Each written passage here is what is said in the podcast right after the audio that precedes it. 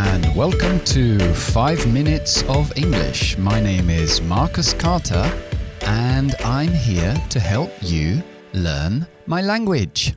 Ok, y en el podcast de hoy vamos a ver false friends de nuevo, amigos falsos. Los false friends, ¿os acordáis que son palabras que se parecen a palabras en castellano, pero tienen un significado distinto? Vale, el primero es sympathetic. Sympathetic no es simpático, sino compasivo. So you can say, I feel sympathetic towards homeless people. Me siento uh, compasivo hacia las personas sin techo. Or you can say, I feel sympathetic or I feel sympathy, que es el sustantivo. I feel sympathy. Me siento compasión, sympathy. Ok. El siguiente es carpet. Carpet no es carpeta. No, no es una carpeta, sino es la moqueta. Para nosotros en Inglaterra, pues las casas están, los suelos están forrados de moqueta que va de pared a pared, que no es lo mismo que un rug. Un rug es una alfombra que es más pequeño, que no llega a las paredes. Bien, siguiente es introduce. Y introduce puede ser introducir, pero lo utilizamos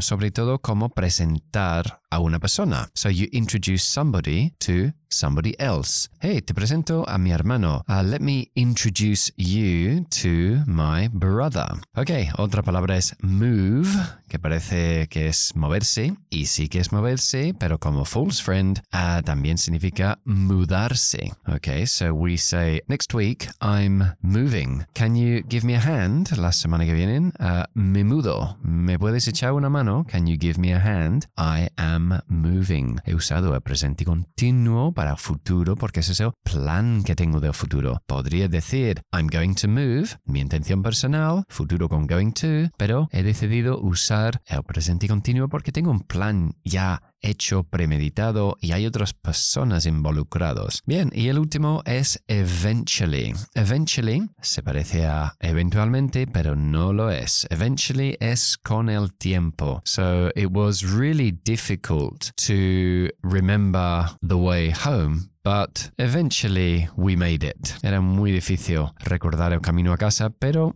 al final lo conseguimos. We made it. Ok, y eso me lleva al idiom de hoy. El idiom es to have a bone to pick with somebody. Tener un hueso para picar con alguien. Es un poco um, rara esta expresión. To have a bone to pick with somebody quiere decir que quieres hablar con alguien sobre algo que molesta o que te haya molestado a ti. Uh, for example, I've got a bone to pick with you. You have been using my hairbrush again. Hmm, tengo que decirte algo. Has estado usando mi cepillo de nuevo. I have a bone to pick with you. Tengo un hueso para picar contigo. Es una forma de introducir una conversación un poco desagradable que va a salir después de eso. Bueno, ahí lo tenéis. Ok, eso es todo por hoy. I hope you enjoyed the program. Uh, podéis seguirme en Instagram, donde estoy publicando tres cosas al día. Evidentemente, el podcast lo publico todos los días y para apoyarlo hay un mini vídeo con un resumen, están las notas y hay un gráfico que acompaña el idiom to pick a bone with somebody.